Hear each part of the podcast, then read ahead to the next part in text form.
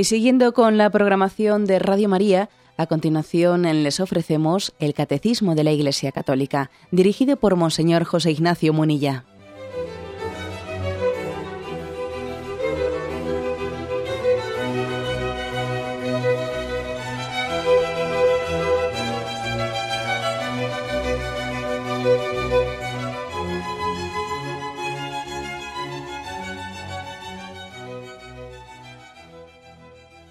Cordial saludo a todos los oyentes de Radio María. Un día más, con la gracia del Señor, proseguimos el comentario del Catecismo de nuestra Madre la Iglesia. Estamos eh, concluyendo ya la explicación del octavo mandamiento. Bueno, en realidad la habíamos concluido, porque eh, el último punto del octavo mandamiento es el 2503 que ya habíamos explicado. Pero queremos hacer un pequeño, eh, pues un pequeño epílogo final eh, prolongando durante un par de programas eh, la explicación del octavo mandamiento con un documento del Pontificio Consejo de la Cultura. Me explico. El octavo mandamiento, que habla sobre la verdad, sobre la veracidad, sobre nuestro deber de, de comprometernos con ser testigos del Dios verdadero y rechazar toda mentira, nos ha dado pie para explicar las distintas formas de pecar contra, contra la verdad, las distintas formas pues de podernos hacer cómplices de calumnias, juicios temerarios, etc.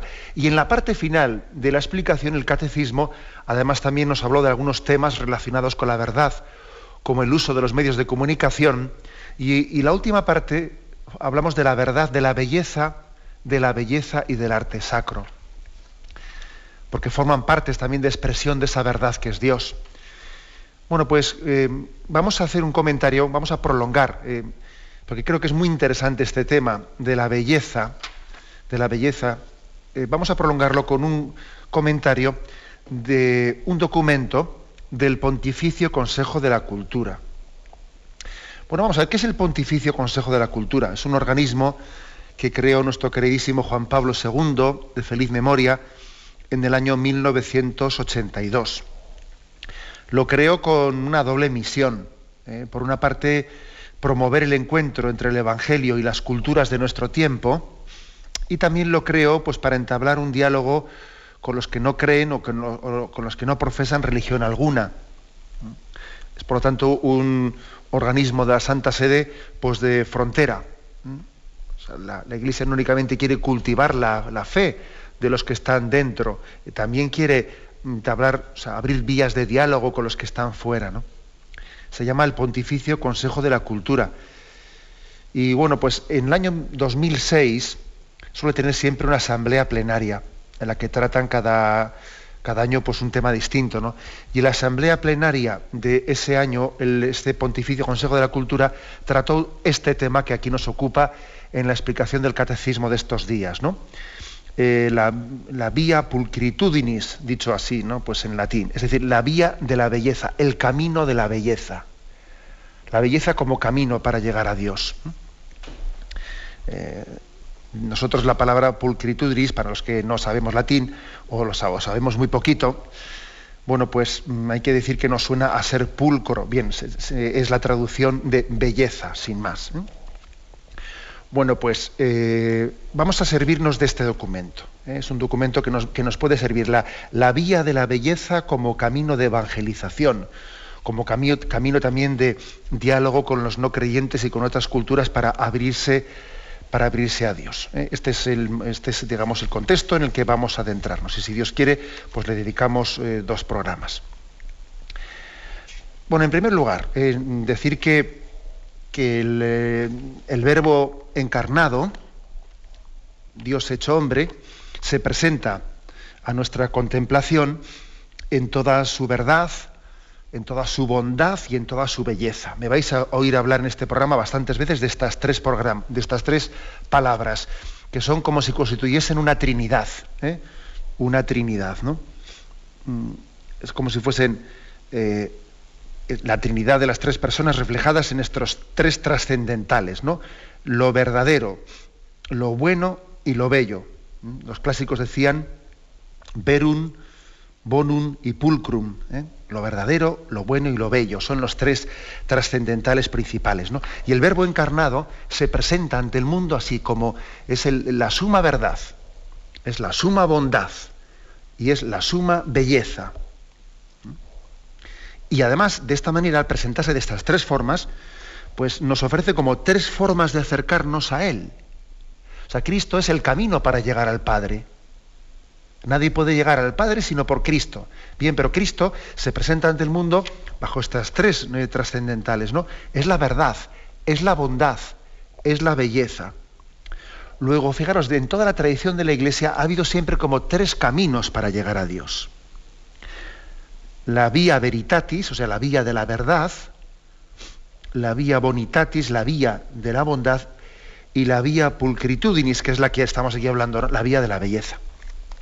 ¿Cuál era la vía? ¿Cuál ha sido, eh, vamos, cuál ha sido, cuál es, perdón, no quiero hablar así como si fuese algo superado, ¿no?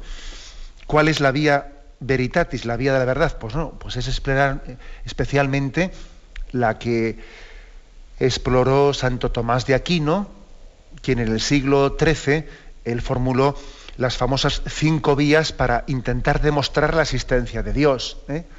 Argumentos metafísicos que utilizan la capacidad racional pues para entender que tiene que haber, hablamos de esto en su día en este catecismo, pero tiene que haber pues un ser, un ser último que haya dado el orden a la creación, a partir de, del orden de la creación llegamos al creador, a partir de la contingencia, ¿eh? de la contingencia de la creación llegamos a un ser necesario, eh, bueno, distintas vías racionales, metafísicas, ¿no?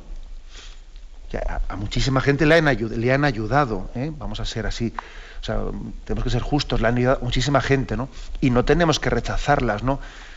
Pero es verdad que la filosofía occidental contemporánea ha entrado en una crisis grande, en una crisis grande, una crisis de subjetivismo bastante fuerte, ¿no? Donde hay mucho eh, subjetivismo, mucho relativismo, y, claro, y esto ha conllevado, esto ha conllevado que para mucha gente esos argumentos metafísicos le dicen muy poco. A mí eh, eso parece que son elucubraciones mentales, ¿no? Y, entonces, bueno, es posible que en el momento actual las vías racionales para demostrar la existencia de Dios especialmente para todos aquellos que no han sido racionalmente bien formados, que no tienen unas bases metafísicas mínimas, les dice poco, les suena una teoría que eso no les mueve la vida. ¿eh? no les mueve la vida. Bueno, y ahí está, eh, ahí está, digamos, ese, eh, pues esa dificultad de llegar racionalmente ¿no? a, muchas, a muchas generaciones. Hay que decir que estamos en una cultura que desde luego, si la llamamos racionalista, hay que entender que, a ver qué, se, qué queremos decir con, por racionalista. Por racionalista no queremos decir que utilizamos mucho la razón, no, no, la, la razón la utilizamos muy poco. Somos una cultura más bien muy emotiva, muy sentimentalista, en la que los sentimientos muchas veces están eh, apoderándose de, bueno, pues de la, persona. La emotividad es la que atrae nuestra atención, lo emotivo, pero, pero, no lo verdadero. ¿eh? O sea, somos muy fácilmente manipulables por lo emotivo. ¿eh? Esto yo creo que lo vemos en el día a día con frecuencia. Bueno, o sea que por una parte está la vía veritatis, la vía de la verdad el llegar a Dios a través de la utilización de la razón bien utilizada, que sirve, siempre servirá, pero es verdad que en la cultura actual tiene dificultad. En segundo lugar está la vía eh, bonitatis, es decir, la, vía, la, vía, de la bondad, ¿no? Mm, la vía de la bondad, eh, que es principalmente el testimonio, ¿eh? el testimonio, el testimonio de los santos, ¿no? Y, Sirve, claro que sirve y siempre ha servido. Y las virtudes que el Espíritu Santo ha suscitado en los santos, pues maravillan y cuestionan a todos los que buscan la verdad y están dispuestos a seguirla. Y hay que decir que en la historia de la Iglesia, pues hemos podido comprobar frecuentemente que el testimonio de los santos ha ganado en la práctica más almas para Dios que igual la erudición de los sabios y de los filósofos. ¿eh? y, bueno, pues posiblemente en este momento haya más facilidad para llegar a Dios por esta vía de la bondad que por la de la verdad. ¿eh? Igual haya más, mm, más receptividad. Pero aún y todo, también este, este documento del Pontificio Consejo de la Cultura hace referencia a que también aquí existe una crisis, ¿no? También la, vía de la bondad se ha resentido de una crisis de horizontalidad, ¿eh? en el sentido de que la bondad se ve como mero altruismo, pero altruismo y no como una caridad que nos remite a Dios. En medio de, este, de esta cultura de secularización dominante, eh, parece que la caridad eh, es suplida por una solidaridad, por un altruismo, como si la caridad, que es una virtud teologal que al final nos remite a Dios, es suplida, es suplida por un eh, horizontalismo altruista que meramente se queda en lo solidario. Con lo cual, si es así, si la caridad es sustituida por una, por una mera solidaridad entre nosotros, no termina de ser, no acaba de ser una vía que nos lleve a Dios. Sino que, bueno, somos solidarios pues porque somos solidarios, ¿no? Entonces, quiere decir que también se ha resentido en este mundo de, la secularización esta vía de la bondad como camino para llegar a Dios. También hay aquí una crisis. No quiere decir con esto de eh, que, haya que rechazarlo. No, no, por supuesto que no hay que rechazarlo porque también es un camino que a muchos les vale y les sigue valiendo, ¿no? Al igual que, que ocurre con la vía, con la vía de la, bueno, de la verdad, de las demostraciones racionales de la existencia de Dios. Pero tiene también su crisis. Por eso, en este momento, en este momento puede ser más importante que nunca explorar también la tercera vía, ¿eh? la, vía de la belleza. ¿Eh? La vía de la belleza como una forma de llegar a Dios. No quiere decir que la vía de la belleza no tenga sus crisis, que claro que la tiene, y además ahora vamos a intentar también, también eh, expresarlo, ¿no? O sea, qué tipo de crisis existe también en la vía de la belleza. Existe en la vía de la verdad, en la vía de la bondad y en la vía de la belleza, porque la crisis cultural es general, o sea, es general y, lo afecta a todo, pero hay que complementarlas, ¿eh? las tres vías, hay que complementarlas.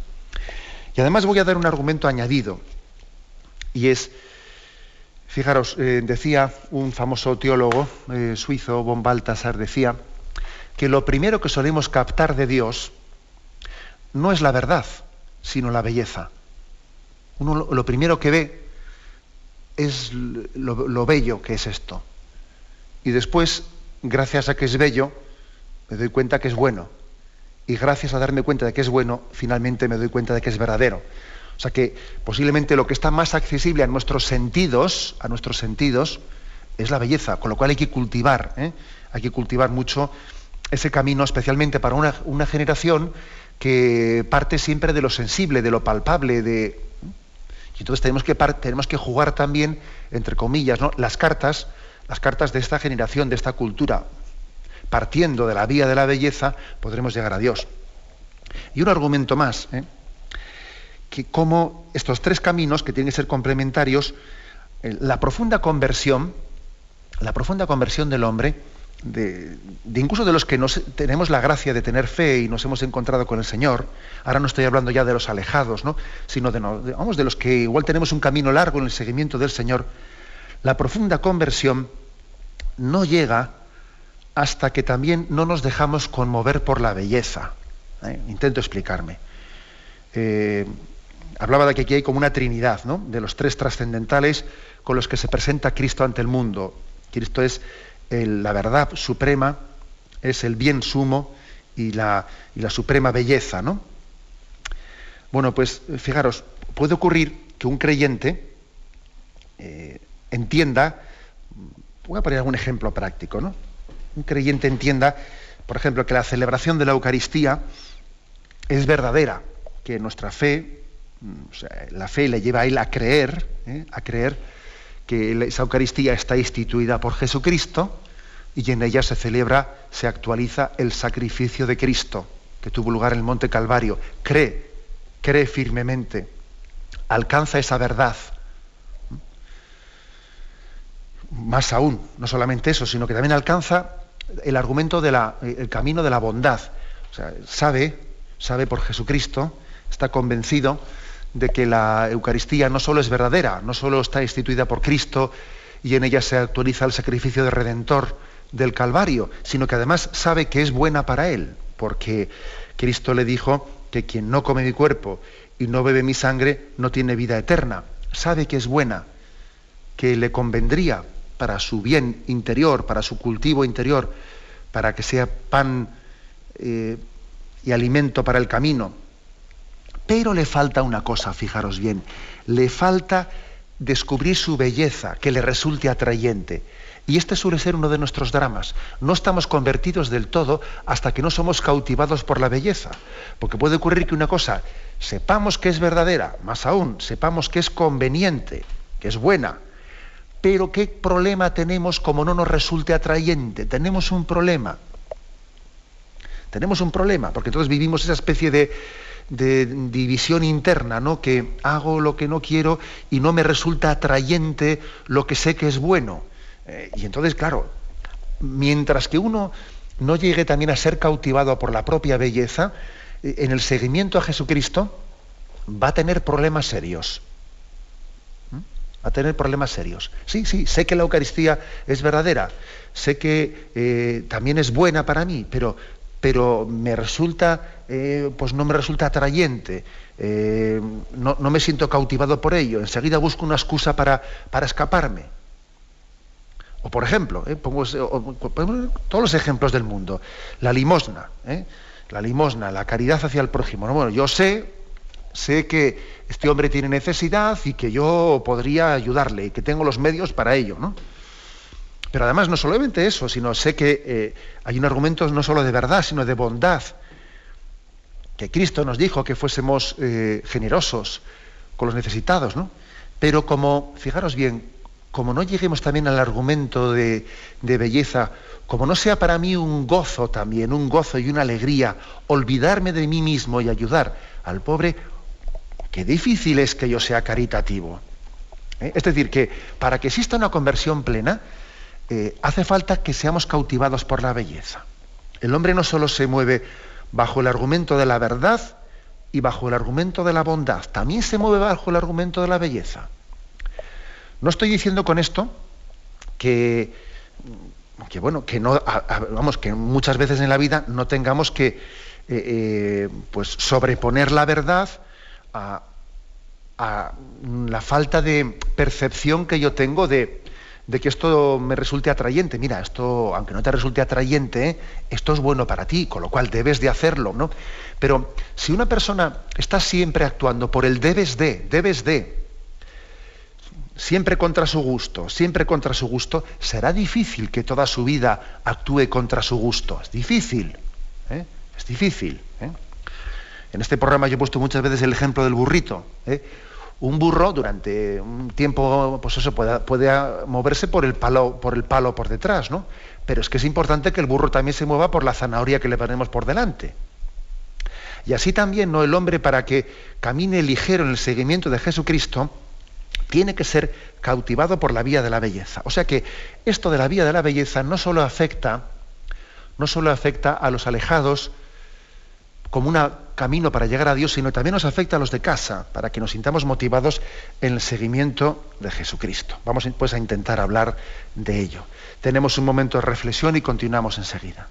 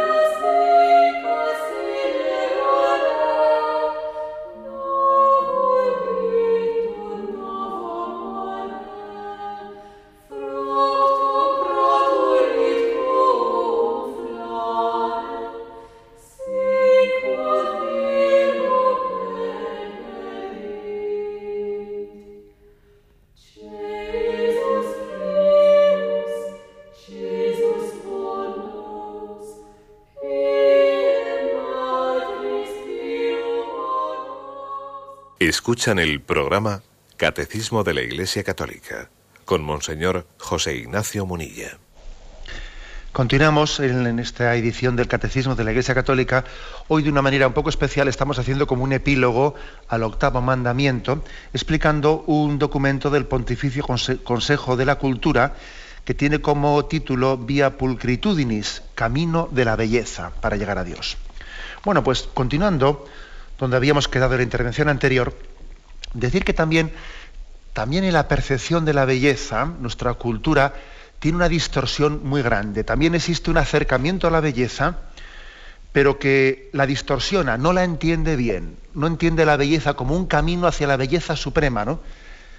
Estamos inmersos en una cultura de esteticismo, de pura apariencia, que empuja a nuestros contemporáneos pues muchas veces a engañarse creyendo que hallamos, la, hallamos en la belleza efímera y aparente la razón de su existencia, ¿no? Existe que, digamos, como dice el otro, ¿qué os voy a decir yo que vosotros no sepáis, ¿no? Pues un mercado mundial de cosméticos, de modas, de autos de lujo, de, diseño, de mira qué vestidito, mira que no sé qué, pues una especie de belleza sensualizada, eh, una obsesión con las operaciones estéticas, no me gusto, eh, me entran complejos porque, porque mira tal, pues eh, no quiero poner nombres, pero fijaros también cómo ha habido paradigmas de, cantantes que, no, han hecho más que operaciones estéticas estéticas, no me gusta esto, no me gusta lo otro, me cambio de nariz no sé cuántas veces. O sea, todo una forma de belleza que desde luego desde luego no coincide con lo que nosotros aquí queremos hablar de belleza. Es como un triunfo del esteticismo que hace de la belleza un valor que destrona el bien, ¿eh? lo destrona. No tiene nada que ver belleza con bien y con verdad, no. La belleza es algo independiente, independiente del bien y de la verdad. Sin embargo, nosotros entendemos que los tres trascendentales, verdadero, bueno y bello, tienen que ir juntos. Una belleza que no me lleva a la bondad y una belleza que no me lleva a la verdad, ¿qué belleza es esa? ¿no? Es una belleza sin alma bella sin alma. Eso no es la belleza, es lo contrario a la Virgen María. Nosotros vemos en la Virgen María la belleza suma, ¿no? Reflejo de la belleza suma, que es, bueno, la suma es la de Dios, ¿no? Reflejada en su obra, en la obra humana más perfecta, que es María. Eh, bueno, eh, es que es totalmente distinto a este esteticismo divorciado del bien. Para los cristianos lo bello es santo. La mayor belleza es la de la santidad. Para nosotros la, mayor belleza es la cara arrugada de la Madre Teresa de Calcuta. Es bellísima porque nos introduce en una bondad. Claro, como veis es un concepto de belleza distinto. Para nosotros la belleza suma cómo va a ser, ¿no? Pues la, de un artista que se ha estado ahí, eh, pues eh, mm, vamos, mortificando a sí misma, haciéndose no sé cuántas operaciones, operaciones para que tenga un cuerpo perfecto, ¿no? Según no sé qué cánones, que luego además ha hecho que, que no sé cuántas jóvenes hayan entrado en complejo porque yo no alcanzo ese canon de belleza y encima tiene depresiones y luego tiene que tratarse con pastillas para ser capaz de llevar su régimen, porque le entra bulimia y le entra anorexia y le entra no sé qué. ¿Eso cómo va a ser belleza, hombre. Belleza es el rostro de María, belleza es el rostro de la Madre Teresa de Calcuta, etcétera, etcétera. ¿eh? O sea que primeramente tenemos que desenmascarar un falso concepto de belleza. Los mensajes de publicidad eh, producen cánones falsificados, ¿no? de una belleza provocativa, sensual, casi siempre ligada al erotismo, cuyo objetivo suele ser suscitar el placer de los sentidos, desatar el poder el deseo de, poseer y de consumir, que suele ser una belleza puesta al servicio del consumo. ¿no? Eh, bueno, pues yo diría más todavía, ¿eh? me atrevería a decir que existe que algunos artistas incluso tienen una tendencia ¿eh? a hacer de lo vulgar y lo feo un valor, con el fin de provocar escándalo, ¿no? El típico artista que tiene que buscar un escándalo. Y entonces, venga, vamos a hacer aquí lo feo, lo deforme, hasta lo blasfemo. Y hacen exposiciones de ello, ¿no? A veces, pues, en esta crisis actual, hasta eh, el mal gusto y la vulgaridad eh, han llegado a ser, pues, modelo, ¿no? El hombre corre el riesgo de dejarse atrapar por esta belleza tomada por sí misma. Una belleza que en vez de ser un icono es un ídolo, un ídolo, que es muy distinto ser icono que ídolo. Porque un icono me está refiriendo a una belleza que esto representa. Yo veo a la Madre Teresa Calcuta y es como un espejo de Dios. Me, refiere, me remite a una belleza superior. Sin embargo, este tipo de bellezas a las que yo me refiero ahora que estoy criticando son ídolos. No son reflejo de nada, sino de la crisis interior. ¿Mm? O sea, que la, mm, es como en este tipo de belleza a la que yo me refiero ahora, este esteticista, etcétera, el medio suple, al fin, el medio devora al fin. Es una trampa en la que se acaba cayendo por falta de una adecuada formación de la sensibilidad, ¿no? Es, que hay que, es que hay que educar la sensibilidad para que la belleza sea un camino para llegar a Dios. De lo contrario, la belleza puede ser una trampa. Puede ser una trampa fácilmente, ¿no? Más aún, ¿eh? también algunos autores han llegado a hablar pues, de que existe también una belleza diabólica que fascina, y que eh, nos aparta de Dios. ¿eh?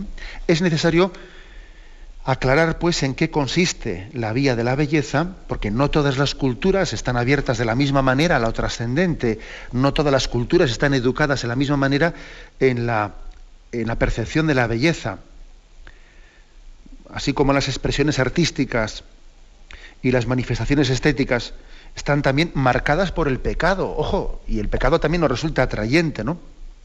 a veces incluso nos captura. Entonces, tenemos que liberarnos también de falsas concepciones de la belleza para no caer en la idolatría. O dicho de otra manera, que recorrer esta vía de la belleza implica comprometerse a educarnos en la belleza, ayudarnos a desarrollar un espíritu crítico frente a lo que ofrece la cultura mediática, eh, y, y, os que creo que hoy en día sin esa capacidad crítica, pues estamos, estamos muertos, estamos muertos, no tenemos la capacidad de liberarnos, ¿eh? de liberarnos de muchas esclavitudes. Eh, en resumen, que si decía que, que hoy en día la vía de la verdad, decía la intervención anterior, tiene sus problemas, porque existe un subjetivismo que a mucha gente no le hace entender los argumentos racionales o metafísicos mm, que explican la existencia de Dios y también existe pues, una cierta crisis en la vía de la bondad, porque a veces se reduce la caridad a la mera solidaridad, también existe una dificultad en la vía de la belleza. Vamos a hablar de la belleza, pero también hay que criticar formas, ¿eh? hay que tener capacidad crítica. Mm, es un auténtico camino de evangelización y de diálogo, eh, ciertamente lo es, y, pero no se puede separar de la vía de la verdad y de la vía de la bondad. Las tres tienen que ir juntas. Decía al principio que verdad, bondad y belleza son una trinidad, inseparable. Lo que Dios ha unido, que no lo separe el hombre. Si lo separamos, no, encontraremos ninguna de las tres. ¿eh? Entonces la vía de la belleza actúa de una manera que nos prepara el corazón y la mente para el encuentro con Cristo el más hermoso de los hijos de los hombres. La vía de la belleza nos permite, eh, decía antes que lo primero que captamos suele ser la belleza, ¿no? Pero detrás de la belleza descubrimos la bondad. ¿eh? Descubrimos la bondad. Y detrás de la bondad descubrimos la verdad. Este es el camino, Este es el camino y este es como aquí se propone, por lo tanto, unos fundamentos teológicos de la pastoral de la belleza. ¿eh? Igual os parece así poco rebuscado esta frase. No, no, pero ahí sí que hay una pastoral de la belleza que tenemos que, intentar explicarla y cultivarla. Transmitir la fe en Cristo mediante una, una pastoral que, nos haga, eh, que nos haga llegar al hombre, al hombre que también sufre porque le falta esperanza, ¿no? Y uno de los motivos de, los que le falta esperanza es de que no termina de ver ninguna belleza gratuita, ¿no?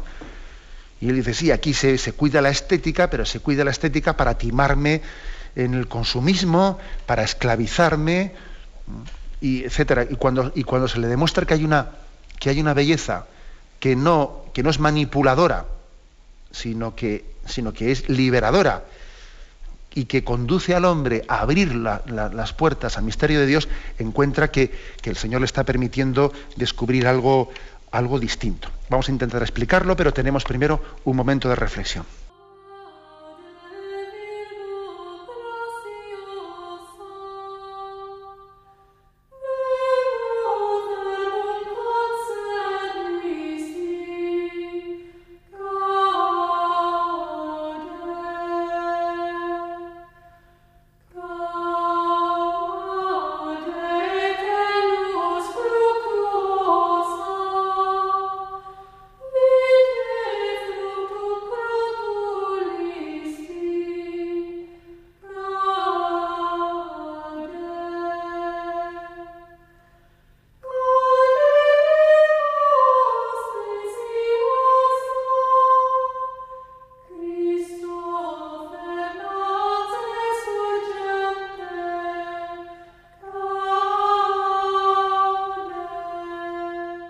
Continuamos en esta edición del Catecismo de la Iglesia Católica comentando como epílogo final de, la explicación del octavo mandamiento un documento del Pontificio Consejo de la Cultura, la Vía de la Belleza.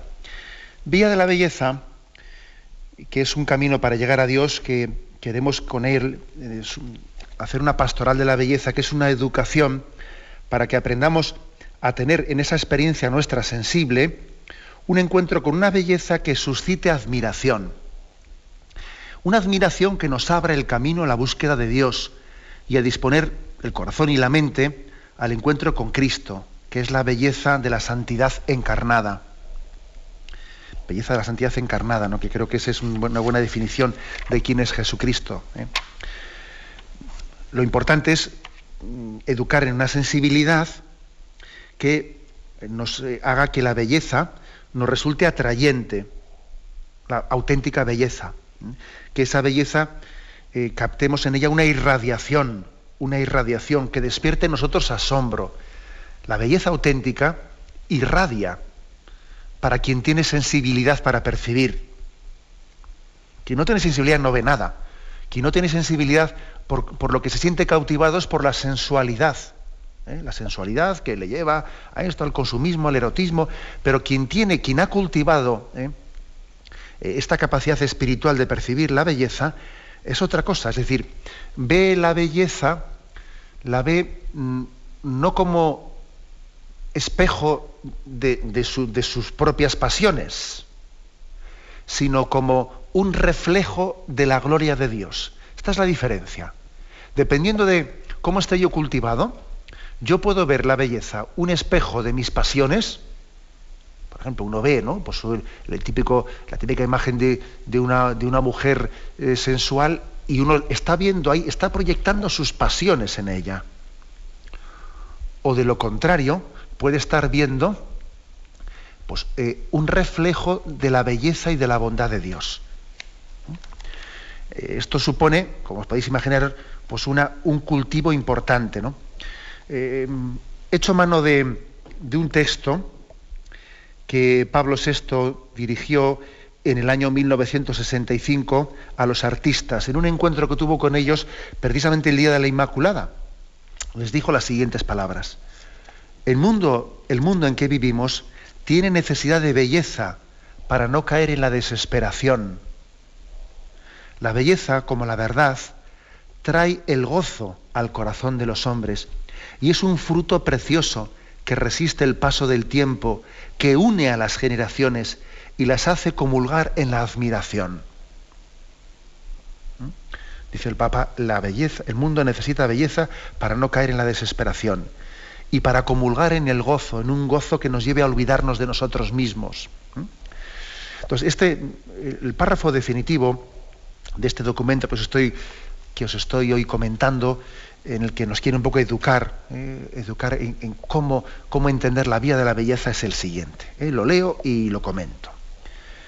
Dice, contemplada la belleza con ánimo puro, la belleza habla directamente al corazón, eleva interiormente desde el asombro a la maravilla, de la felicidad a la contemplación.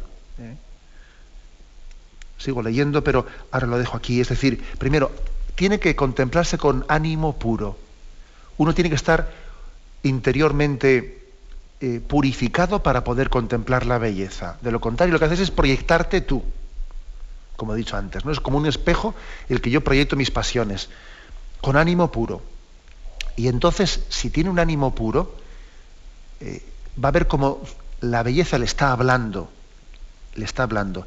Y del asombro primero, o sea, es decir, de, ese impacto que le causa la belleza, enseguida mm, trasciende ¿eh?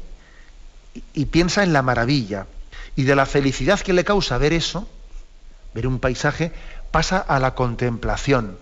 Y la contemplación enseguida nos, surgen preguntas de ella, ¿no? ¿Y de dónde viene esta belleza? ¿Y habrá una belleza suprema? ¿Algo tan bello puede, puede ser casual? ¿Esto no me está remitiendo a mí a una belleza suprema? Por ello, eh, continúa este documento, la belleza crea un terreno fértil para la escucha y el diálogo con el hombre y para llegar a él en su integridad, mente y corazón, inteligencia y razón, capacidad creativa e imaginación. La belleza no deja indiferente, dice, la belleza no deja indiferente, despierta emociones, pone en movimiento un dinamismo de profunda transformación interior que genera gozo, sentimiento de plenitud, deseo de participación gratuita en la misma belleza, de apropiársela interiormente, interiorizándola. Es como si uno dijese, Señor, yo quiero, quisiera que esta belleza no pasase nunca, que me quedase con ella para siempre, ¿no? Qué bello es estar aquí, hagamos tres tiendas, ¿no? Le dijeron sus apóstoles queridos, ¿no? A Jesús allí en lo alto del monte Tabor. Qué bello es esto, qué bien se está aquí, hagamos tres tiendas, quedémonos aquí para siempre. esa experiencia es muy importante, ¿no? Una belleza que cautiva tanto el corazón que, es que uno quisiera, quisiera interiorizarla, hacerla suya y quedársela para siempre. me estoy acordando, según os digo esto, de una experiencia de las más bellas que he tenido, que hace unos años pues un verano tuve una ocasión, un regalo que el Señor me dio, de ir a los Alpes con un grupo de jóvenes, ¿no? Y me acuerdo que pudimos celebrar una misa, una Eucaristía, en un lugar bien alto, con eh, no sé a qué metros estaríamos de altura, pero con todos los Alpes nevados, ¿eh? nevados detrás, a pesar de que era el mes de agosto, y eran nieves perpetuas, y tuve, y me acuerdo perfectamente que el momento en que yo elevaba la Sagrada Hostia, después de la, consagración la elevaba, detrás de ella veía todos los montes, todos los Alpes nevados, y recuerdo en aquel momento decirle al Señor, Señor, que, esta estampa teniéndote a ti como autor de la belleza, y detrás de ti todos los Alpes, que esta estampa no se me olvide nunca, ¿eh? que sea una estampa que quede grabada en mi corazón, que esta belleza no sea pasajera, que se interiorice, ¿no?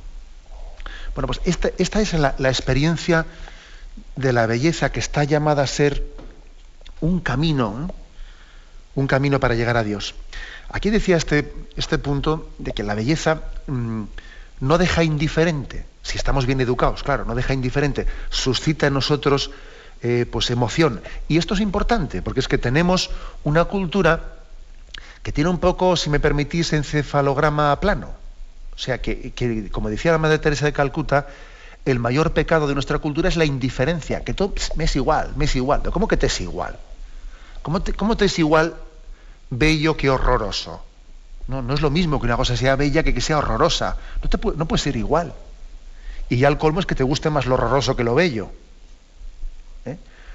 Entonces, frente a esta cultura que es muy plana, qué importante es que hay algo que nos saque de la indiferencia que nos ponga en movimiento, que, genere en nosotros deseo de plenitud. Es decir, si, esto es así de bello, ¿habrá algo más todavía bello que esto? ¿Puede haber todavía una fuente de la belleza de la que esto haya surgido? Esta es la vía de la belleza, ¿eh? que responde al íntimo deseo de felicidad que late en el corazón de todo hombre. Porque el deseo de felicidad se caracteriza por pedir más. ¿Eh? O sea, el deseo de felicidad, siempre uno pregunta, dice, soy feliz, pero ¿se puede ser más feliz? Uno no se conforma con ser un poco feliz. La felicidad tiende a la plenitud Y la belleza también tiende a la plenitud. ¿eh? La vía de la belleza, pues, abre horizontes infinitos que impulsan al hombre a salir de sí mismo, de la rutina, del instante efímero, para abrirse a lo trascendente, al misterio, a desear, a desear en el sentido, ¿eh? no como los deseos, nosotros por, deseo solemos entender pues, eh, una especie de proyección de, eh, de, mi, de mi pobreza interior, no, no, desear en el sentido de salir de ti mismo, como objetivo último de un deseo de felicidad, de deseo de absoluto, de buscar la belleza original, que es Dios mismo. Cuando uno ve una belleza grande, dice, yo quiero quedarme con el original, no con la copia. ¿Y dónde está el original de esto? ¿no? Porque cuando alguien ya disfruta, cuando uno es un entendido del arte, no le vale con que le den una copia. Este cuadro es una copia maravillosa. Sí, sí, es que es maravillosa. Casi parece que no se nota. Sí, discúlpeme, pero yo quiero ver el original. ¿Dónde está el original? Y al final el original está en Dios, ¿no?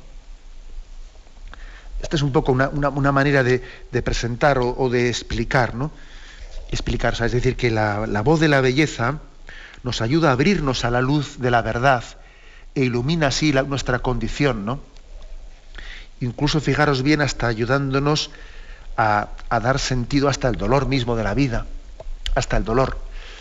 Cuando uno descubre esto, sabe que hasta la cruz forma parte del misterio de la belleza que a Dios no se le escapa. Eh, o sea, la cruz no está fuera de, también existe una belleza dentro de la cruz, aunque sea horrorosa, porque la cruz es, no deja de ser horroroso, ¿no? Pero hay, un, hay una belleza en la santidad a la que, en la, en la a la que nos introduce el, misterio de la cruz. Bueno, y concluyo diciendo pues que esta vía de la belleza es también una, una experiencia muy agustiniana. Es un acontecimiento vivido por San Agustín en la totalidad de su ser, ¿no? Y voy a concluir leyendo pues aquel famoso texto de San Agustín de sus confesiones.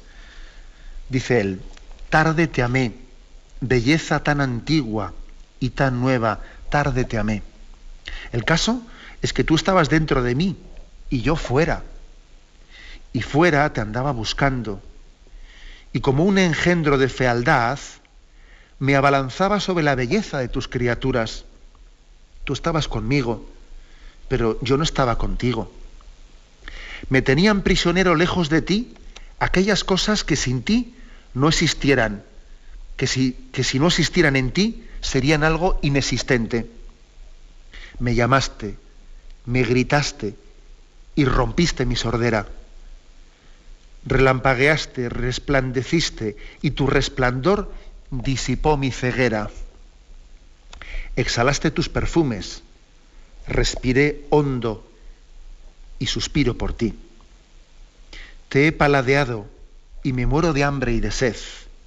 Me has tocado y ardo en deseos de tu paz. He aquí la experiencia agustiniana, ¿no? En la primera parte de su vida le atraía la belleza de las cosas, pero sin embargo de una manera en la que, lejos de ser icono del misterio de Dios, eran más bien ídolos. Y se entregaba a los ídolos y no llegaba al Dios verdadero, hasta que Dios rompió su sordera, iluminó su ceguera, y entonces en la belleza de todo lo que le rodeaba, en vez de encontrar ídolos, encontró iconos, resplandores de la belleza absoluta que es Dios.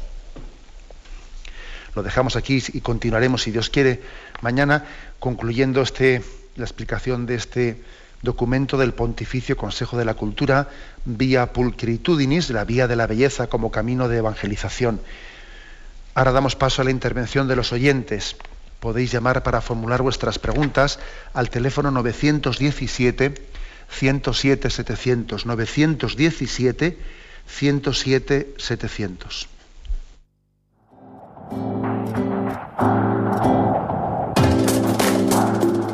estos voluntarios que dan su tiempo generosamente en el día a día. Un cordial saludo a todos los oyentes de Radio María. Un día más, con la gracia del Señor, proseguimos el comentario del Catecismo de nuestra Madre la Iglesia.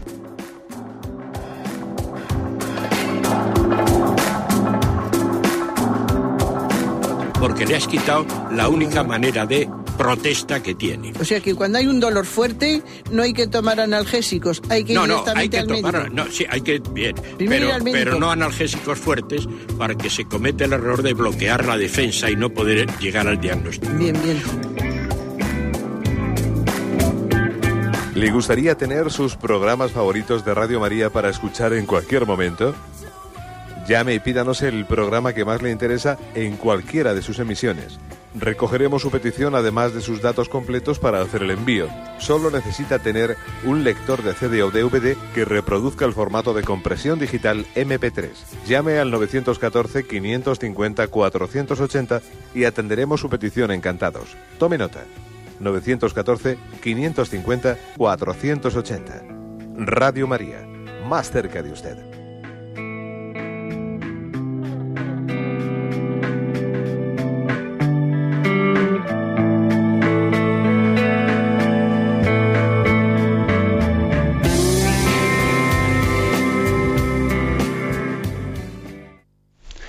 Sí, buenos días. ¿Con quién hablamos? Mm, Buenos días. Buenos días. Eh, padre, quería, quería dar las gracias a Dios públicamente porque me ha puesto a usted en mi camino, porque me habla a través de sus palabras, porque hoy, esta mañana, le dije ante una duda, por favor, que el Padre me aconseje con, con la charla de hoy, que me aconseje y usted lo ha hecho, vaya si lo ha hecho. Cuando usted hoy ha hablado de la belleza, yo estaba a punto de perder algo, algo muy importante, mm, sin detalles yo creo que se me puede entender, por una belleza momentánea, casual, ¿no? Por, por un halago, oído que te gusta. Estaba a punto de perder algo, algo que vale la pena y para colmo usted mete la frase lo que Dios ha unido que no lo separe el hombre. Pues yo le doy a Dios las gracias y, y que Dios le bendiga. Bueno, pues adelante. La verdad es que muchas veces no somos conscientes, ¿eh? no somos conscientes de cómo Dios se puede servir de las cosas. Lo importante es que tengamos todos conciencia de ser instrumento eh, y sería absurdo que la pluma se envaneciese eh, y se arrogase eh, pues lo que ha escrito con ella. Hombre, pues será la mano que ha movido la pluma la que ha sido autora de- del escrito, ¿no? Entonces, pues a veces uno puede decir una cosa y no es consciente de que Dios está sugiriendo algo con una persona a- y a otra otra distinta y a otra otra distinta, ¿no? Esta es la capacidad de Dios de hablarnos a todos, pero al mismo tiempo cada uno en concreto. Pero en cualquier caso, con referencia a la experiencia que dice el oyente, pues posiblemente haya entendido, yo creo que ha entendido que no nos debemos de dejar seducir por una belleza que se reduce a atracción sensual. No tenemos que creer en esa belleza. Tenemos que creer en una belleza que está ligada a la bondad y a la verdad. ¿Eh? Estamos en una cultura subjetivista y relativista en la que la belleza es totalmente subjetivo, es mi gusto estético, me apetece, eh, o sea, de forma todo, ¿no? Me apetece, a mí me parece, y en, medio de ese subjetivismo entra a mí me gusta, ¿no? No, no, o sea, la belleza sin la santidad no creemos en ella. Y la belleza sin la verdad, pues es un ídolo. ¿eh?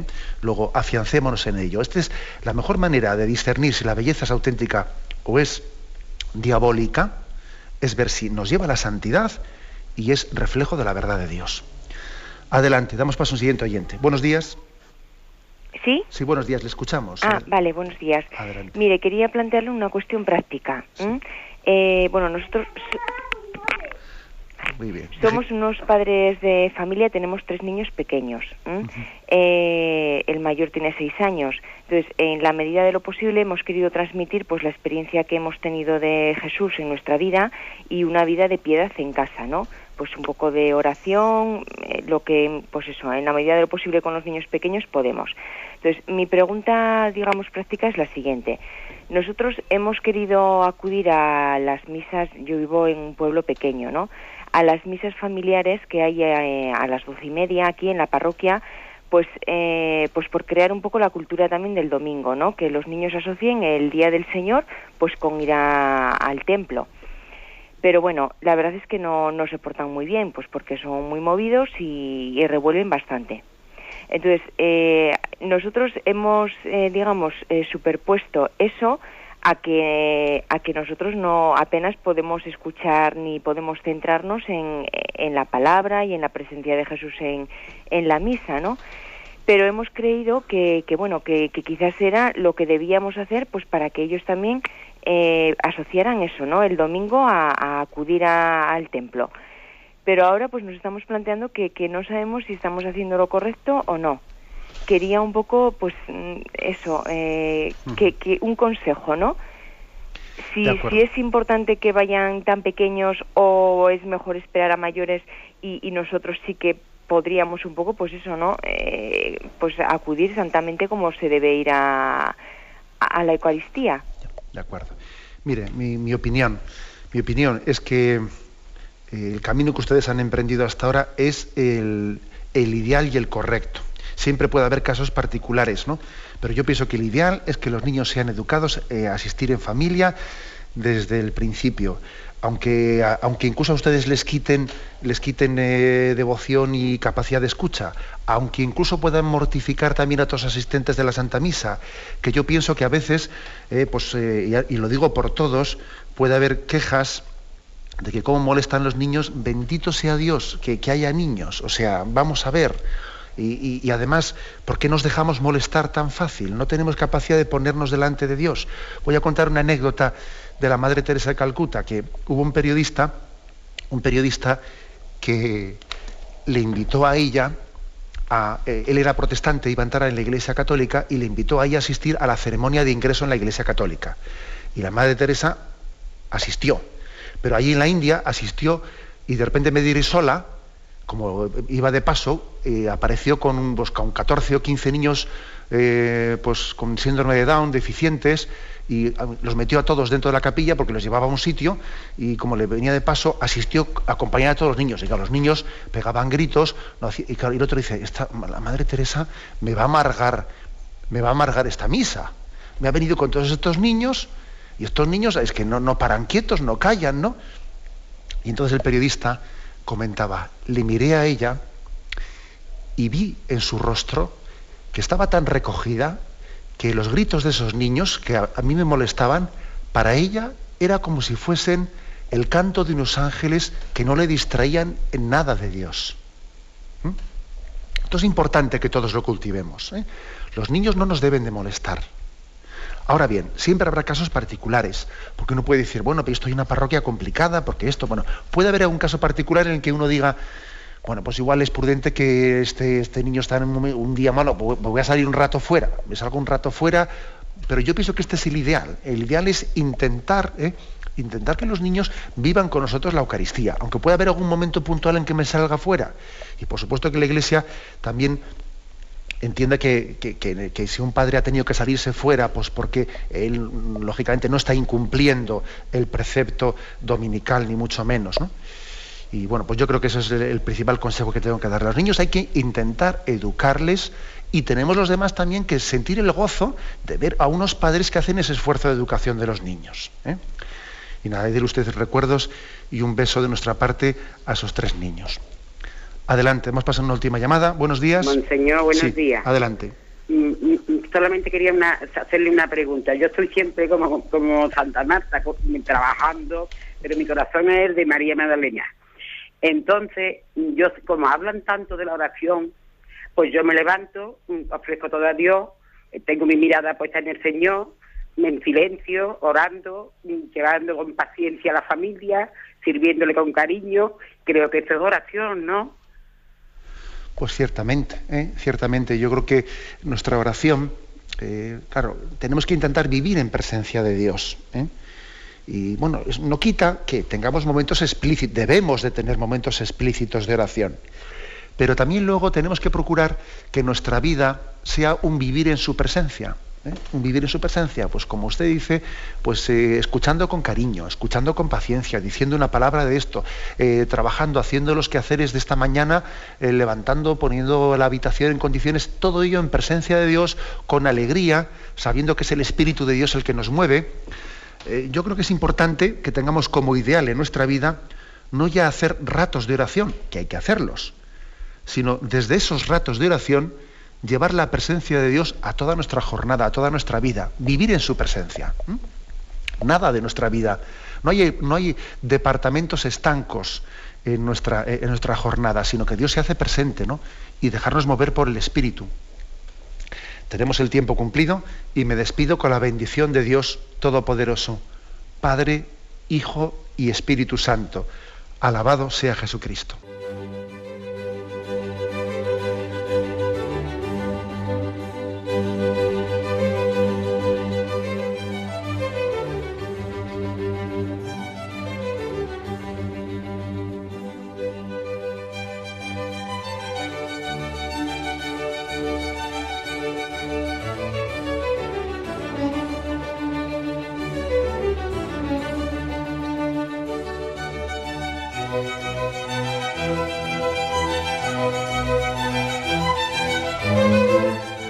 Han podido escuchar en Radio María el Catecismo de la Iglesia Católica, dirigido por Monseñor José Ignacio Munilla.